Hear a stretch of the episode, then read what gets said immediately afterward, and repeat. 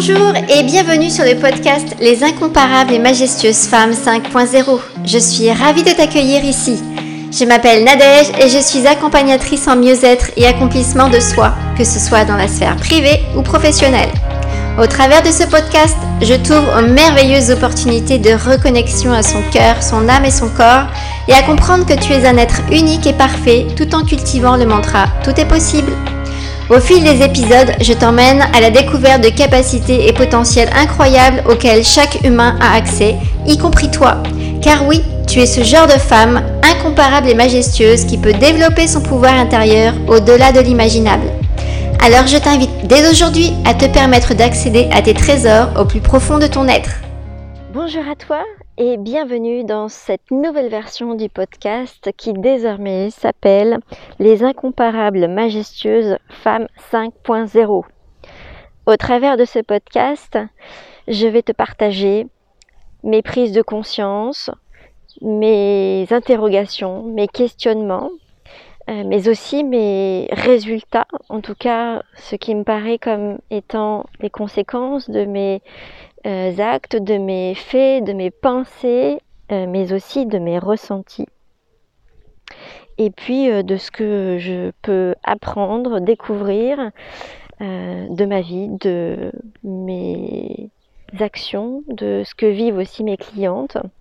Et puis, je partagerai aussi des interviews avec d'autres intervenantes inspirantes pour euh, justement euh, montrer que nous sommes toutes des incomparables majestueuses femmes 5.0, à condition que nous en prenions conscience et que chaque jour nous faisions un pas vers cette version de nous-mêmes qui est là, en nous et qui est en juste d'être euh, découverte.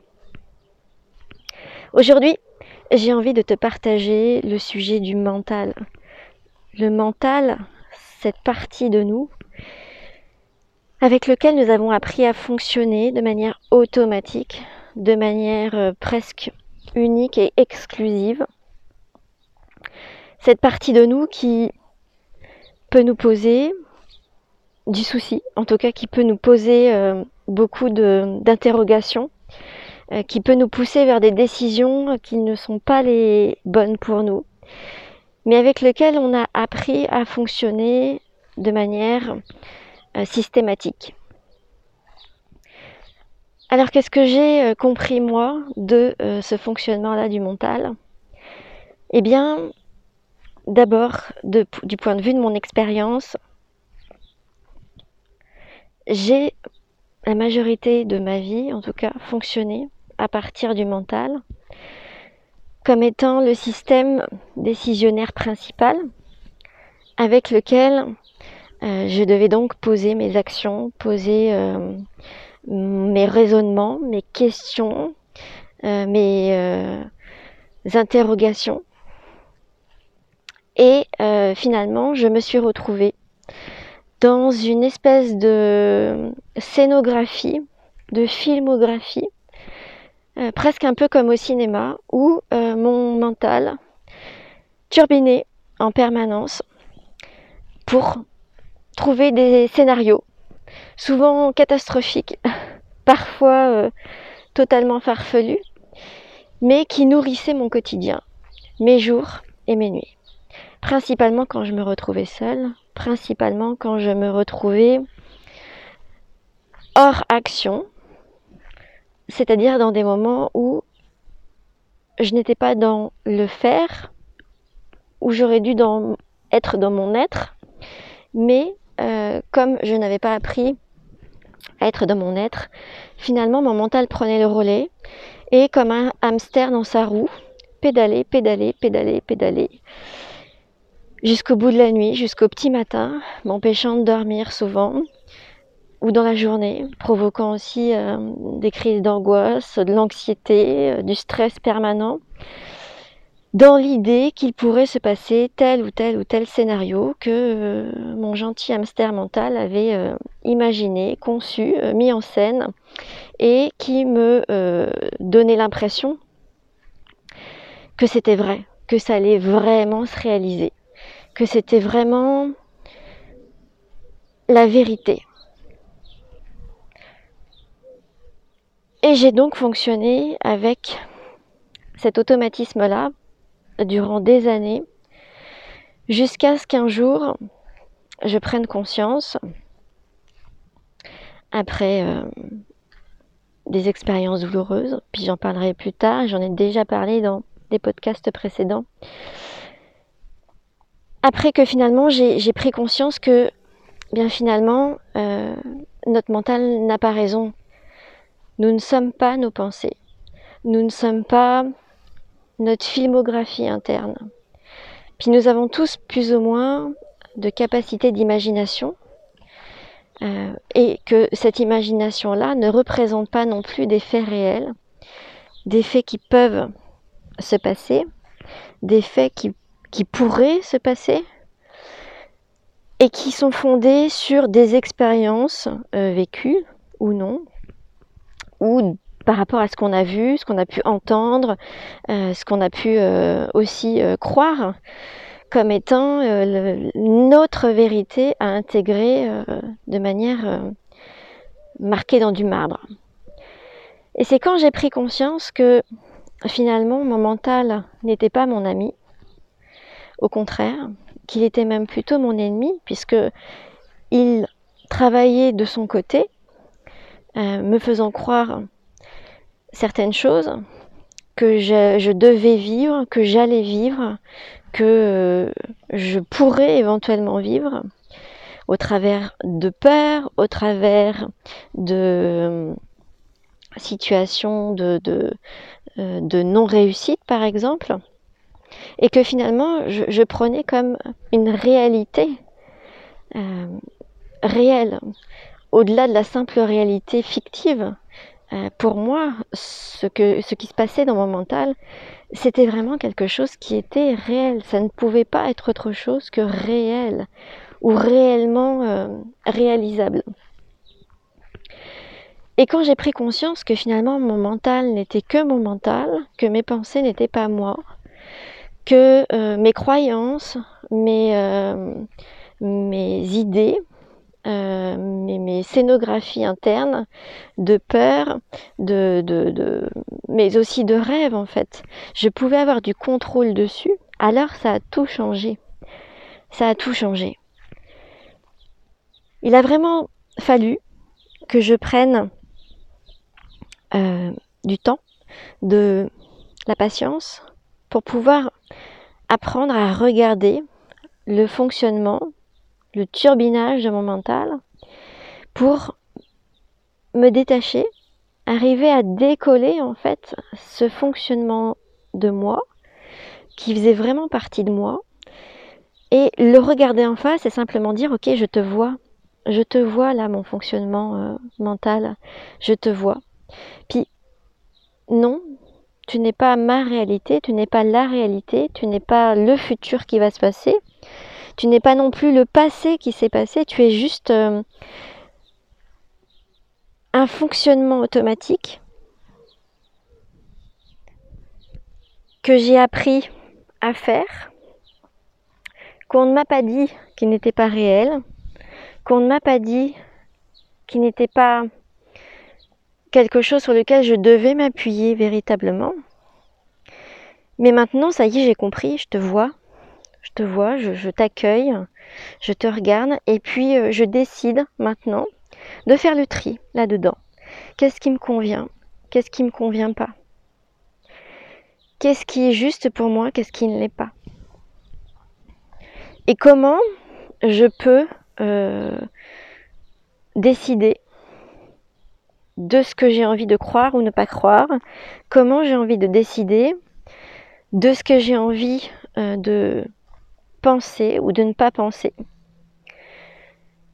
Alors, il faut bien penser que le, mental, lui, il fonctionne de manière automatique, qu'il a son propre rythme, sa propre euh, énergie, euh, mais que on peut arriver à euh, prendre un certain contrôle dessus en participant à le détendre, le reposer, le, relâcher au travers de euh, techniques comme la méditation, la contemplation, le yoga,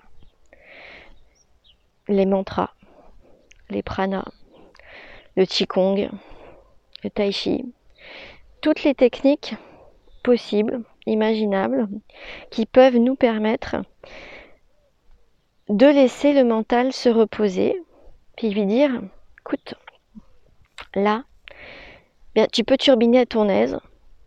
Moi, je vais faire ce qu'il faut pour concentrer mon attention sur autre chose que ton fonctionnement. Puis regarde, ça va bien se faire.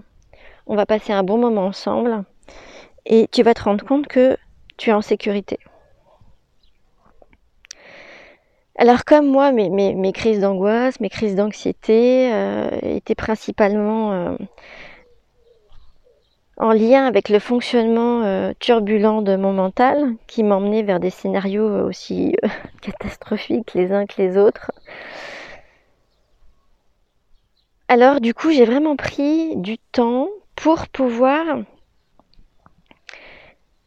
regarder mes pensées, les laisser arriver, les laisser venir à moi et les vivre, les vivre en les regardant mais en m'en détachant.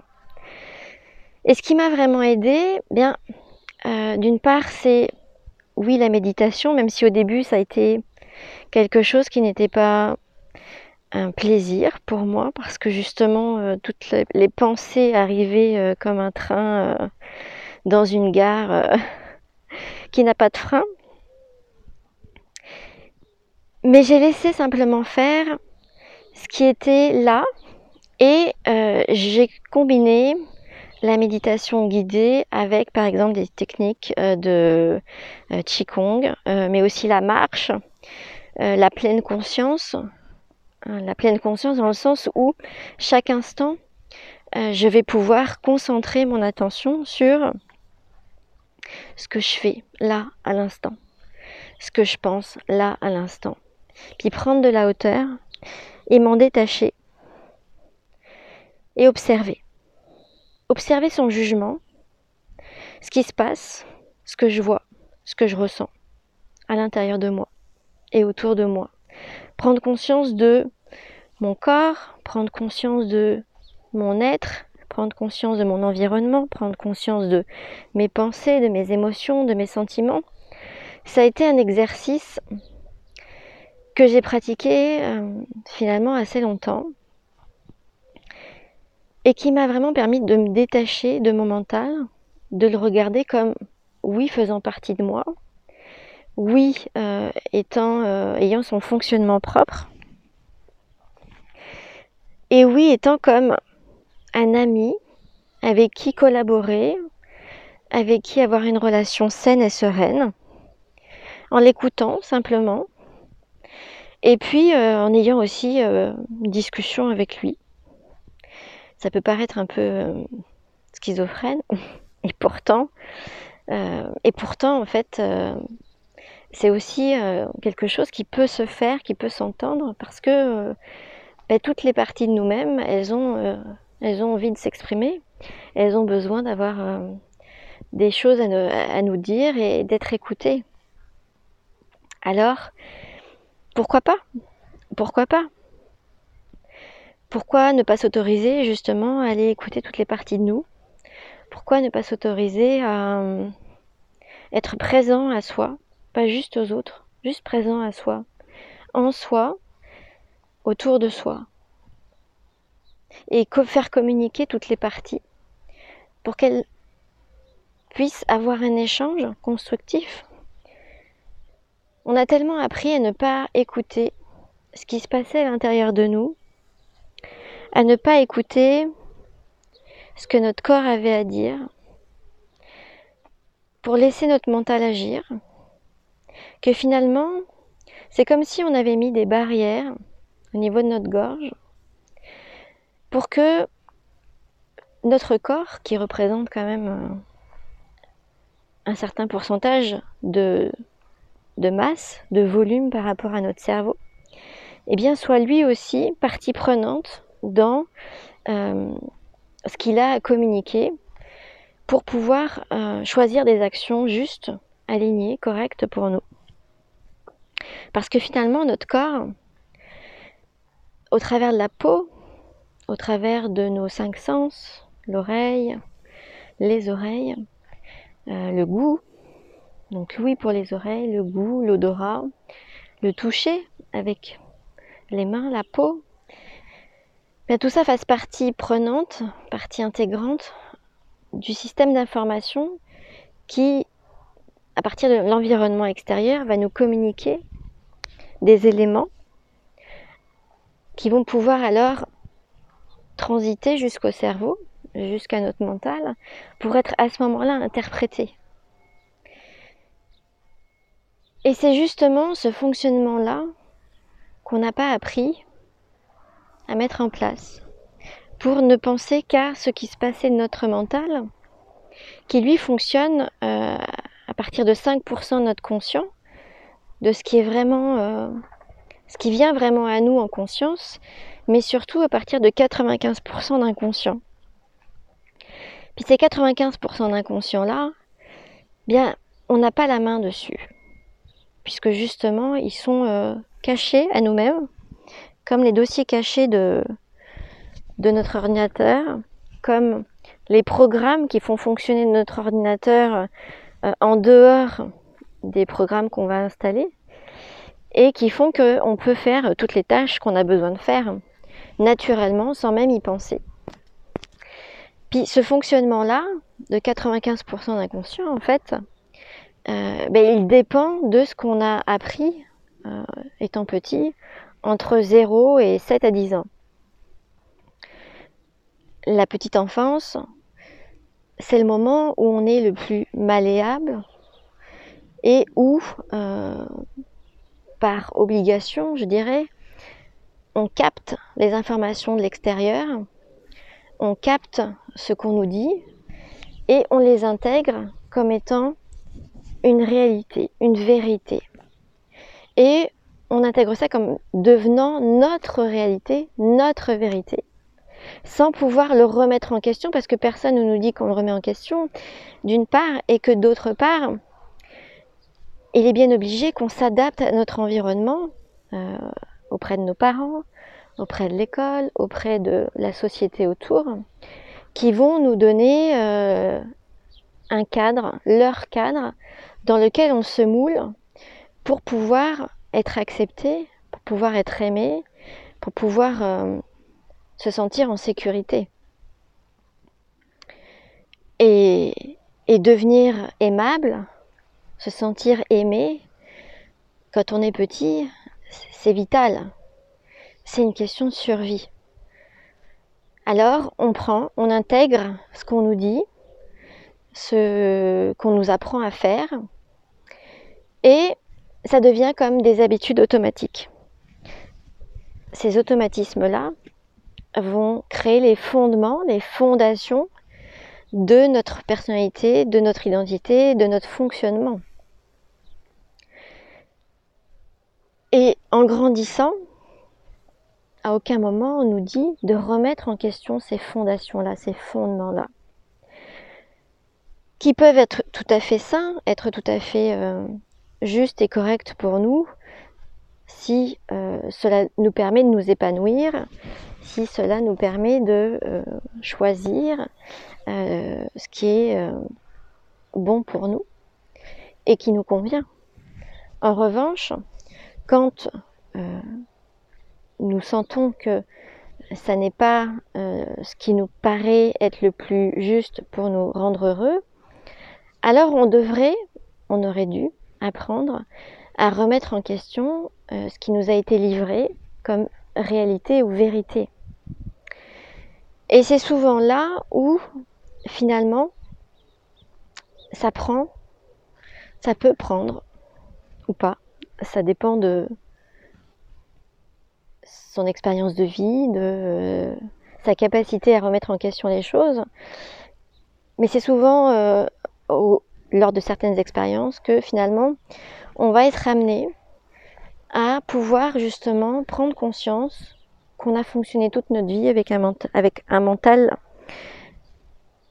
un mental qui turbine, euh, à son propre rythme, avec ses propres programmes, et que même si on aimerait pouvoir vivre, ressentir, penser autre chose, tant qu'on n'a pas pris conscience, tant qu'on n'a pas vu, observé le fonctionnement de notre mental et quels sont les programmes sous-jacents à ce mental-là, les croyances, les vérités, les, euh, les fondements même de qui on est, comment on a été construit, alors la vie qu'on vit ne correspond pas tout à fait à ce qu'on aimerait. Ça prend donc un temps d'observation, de mise en conscience, puis d'analyse, de remise en question, pour pouvoir faire ressortir à la surface nos fonctionnements internes, les bases sur lesquelles on, s'est construit, pour savoir si réellement cela nous convient ou ne convient pas. Et généralement, quand on observe les différentes sphères de notre vie, on a tout de suite la réponse. C'est-à-dire que si on se sent euh, en parfaite santé, en pleine énergie, que on a du succès, on a de la réussite, que on est heureux, on est heureux avec soi, on est bien avec soi, bien dans sa tête, bien dans son corps, qu'on est bien dans son couple, qu'on est bien avec ses enfants, qu'on est bien avec sa famille, qu'on est bien avec ses amis, qu'on sait faire des choix euh, justes sans s'adapter en permanence, parce que ça aussi ça peut faire une différence, on peut se sentir heureux, mais si on s'adapte en permanence, alors est-ce que c'est juste? Mais donc elle est vraiment faire le tour de toutes les sphères de sa vie pour faire un point sur ce qui nous va, ce qui fonctionne, ou ce qui ne nous va pas, qui ne fonctionne pas pour nous, qui ne nous correspond pas, pour aller justement mettre le doigt sur ce qui est à modifier, à transformer. Puis très souvent, la première des choses, pour que dans les actes, les comportements, nos comportements, nos habitudes changent, la première des choses à voir, c'est nos pensées, nos croyances, ce qui fait que notre programme automatique interne se déroule en dehors de euh, notre conscience et que du coup on se retrouve à être euh, quelque part en mode robot où on ne réfléchit pas à ce qu'on fait, ce qu'on est, ce qu'on imagine et euh, eh bien on est en pilote automatique. Alors pour lever ce pilote automatique là, l'objectif c'est vraiment d'aller lever le voile ouvrir la porte, ouvrir le placard, ouvrir euh, son programme interne, ses programmes internes, et aller regarder, aller regarder euh, les détails de nos fonctionnements, de qui on peut avoir obtenu ces fonctionnements-là, ces croyances-là, ces pensées-là. Parfois, ça peut être juste de personnes. Hein on peut avoir capté ça de l'environnement aussi, sans que ce soit des personnes en particulier. Mais simplement aller mettre euh, la lumière là-dessus, ça va nous permettre d'aller choisir, puis d'aller modifier, reprogrammer ce qui ne nous convient pas pour que ça devienne quelque chose qui soit convenable pour nous, qui soit bon pour nous. En tout cas, qui nous permette euh, de vivre des habitudes qui soient plus saines, plus sereines, et que euh, notre mental se retrouve lui aussi plus sain, plus léger. À condition pour cela aussi qu'on aille regarder les signaux, les messages de notre corps. Qu'est-ce que notre corps nous envoie comme signaux, comme messages qui doivent transiter par le mental pour être mis en mots, pour être mis en concept. C'est là où Human Design arrive comme étant un outil de connaissance de soi, d'expérimentation, de test, pour nous apporter euh, des éclairages euh, très importants sur nos fonctionnements internes qui devraient pouvoir nous rendre une vie euh, la plus facile et légère et heureuse possible, même si il faut bien le croire et en être sûr, c'est que les crises, les turbulences, les expériences de vie parfois douloureuses et souffrantes, ce sont elles qui nous font grandir, ce sont elles qui nous font évoluer, ce sont elles qui nous amènent à être plus sages, à être plus conscients et à faire des choix les plus judicieux possibles. Parce que finalement, l'être humain est voulu comme étant un être euh, parfait. Nous sommes parfaits. Nous sommes parfaits tels que nous sommes. Et plus nous prenons de la conscience, de la présence, et plus nous intégrons encore plus notre perfection pour être en meilleure santé, pour être en meilleure énergie, pour être en meilleure forme, pour être euh, dans un moral éclatant, dans, une euh, en plein amour avec nous, pour être vraiment euh, un humain le, le, le, plus beau, le plus heureux possible. C'est ça qui est voulu pour nous. Rien d'autre. Et qu'est-ce qui nous permet de tendre vers cette partie de nous la plus parfaite et la plus heureuse? Bien, c'est d'aller lever le voile, d'aller soulever les tapis parfois pour voir ce qui est planqué dessous, d'aller voir comment, euh, comment euh, sont nos fonctionnements, comment sont nos pensées, comment sont nos croyances, comment sont nos habitudes, quels sont les messages de notre corps, puis d'aller euh, mettre du lien dans tout ça et d'aller faire en sorte que toutes les parts de nous-mêmes se réunissent, deviennent amis, soient les plus unis possibles. Parce que finalement, notre mental, tel qu'on a été habitué, bien il turbine tout seul. Comme s'il était euh, tout devant, la tête du peloton du Tour de France, le maillot jaune, là, qui court, qui court, qui court, qui pédale, qui pédale, qui pédale, qui veut être le premier, qui veut réussir tout, qui nous met une pression d'enfer. Puis le corps, lui, il est derrière, là. Il est euh, queue de peloton, là il essaye de rattraper comme il peut, mais comme il ne peut pas s'exprimer, alors il pédale, il pédale, mais, mais il n'a pas la force, il n'a pas l'énergie euh, nécessaire au bout d'un moment. Surtout quand on le maltraite, quand on n'écoute pas ses besoins fondamentaux, quand on n'écoute pas euh, euh, ce qu'il ressent, ses envies, si c'est bon pour nous ou si c'est pas bon pour nous. Au bout d'un moment, il perd son énergie et pouf, il se dégonfle. C'est comme ça que les burn-out arrivent, les maladies arrivent, parce qu'à un moment donné, on n'a pas écouté les signes de notre corps et on n'a suivi que notre mental. Et tant qu'il est fort, tant qu'il euh, sent que le corps quelque part suit derrière, alors il continue de foncer. Puis quand le corps lâche, alors le mental peut lâcher aussi. C'est pas l'objectif.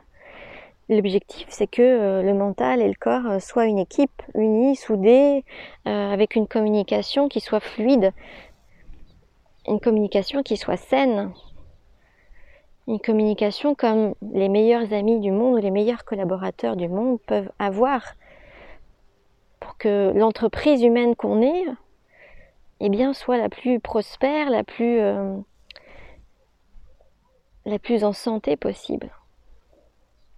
Alors qu'est-ce que ça prendrait pour que euh, toi là qui écoutes, qui est intéressé par le sujet, eh bien tu puisses juste euh, accueillir ton petit vélo dans la tête et euh, le regarder, le regarder pédaler. Mettre de la conscience sur son pédalage là, puis voir qu'est-ce que qu'est-ce que c'est que son besoin, c'est quoi son besoin que c'est de la sécurité Est-ce que c'est de la confiance Est-ce que c'est de l'amour Est-ce que c'est de la douceur Est-ce que c'est euh, de l'écoute Et puis de l'autre côté, qu'est-ce que ça prendrait pour aller observer ton corps? Regarder, écouter. Quels sont ces messages? Est-ce qu'il y a de la douleur? Est-ce qu'il y a de la fatigue? Est-ce qu'il y a autre chose? De quoi il a besoin? De quoi il a envie? Puis comment tous les deux là, le mental et, le corps là, bien ils pourraient simplement euh, s'écouter, communiquer leurs besoins et s'ajuster l'un à l'autre. Parce que finalement, ça comprend pas plus d'étapes que ça. Prendre conscience, écouter les deux parties, puis les réunir pour ajuster les comportements et les habitudes de manière à ce que ces parties-là là, soient le plus en harmonie possible. En se prenant par la main, en se prenant dans les bras, puis en disant allez, on fait équipe ensemble. Puis souvent on oublie le cœur, puis on oublie l'âme aussi. Et pourtant toutes ces parties-là, elles font une, intégration totale et complète de notre humanité. Alors qu'est-ce que ça prendrait pour que toutes ces parties-là deviennent amies, coopèrent, collaborent et communiquent dans une symbiose qui soit le résultat de quelque chose qui soit le plus sain, le plus juste possible pour toi. Alors voilà, c'est ce que j'avais à te partager aujourd'hui dans cet épisode. Alors je te dis à très vite pour un autre épisode.